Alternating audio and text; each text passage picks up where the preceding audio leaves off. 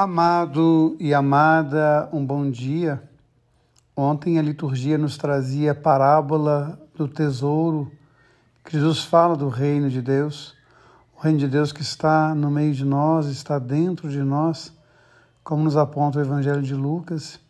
E hoje o texto de Jeremias traz essa parábola tão forte, tão profunda, para falar da nossa vida e da nossa relação com Deus.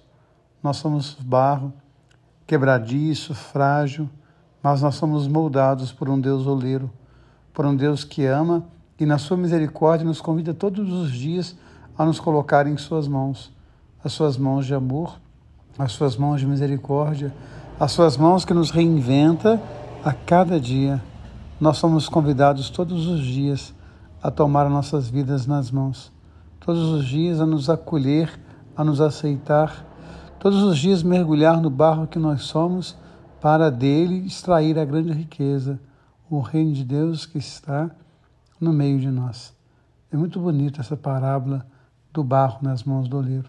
E hoje eu convido você a se colocar nas mãos dele, para que ele possa te moldar, para que ele possa quebrar tudo aquilo que está atravancando o seu caminho, tudo aquilo que te impede de ver a beleza e o reino que habita em você que você se coloque como barro nas mãos do oleiro, para que ele possa te moldar.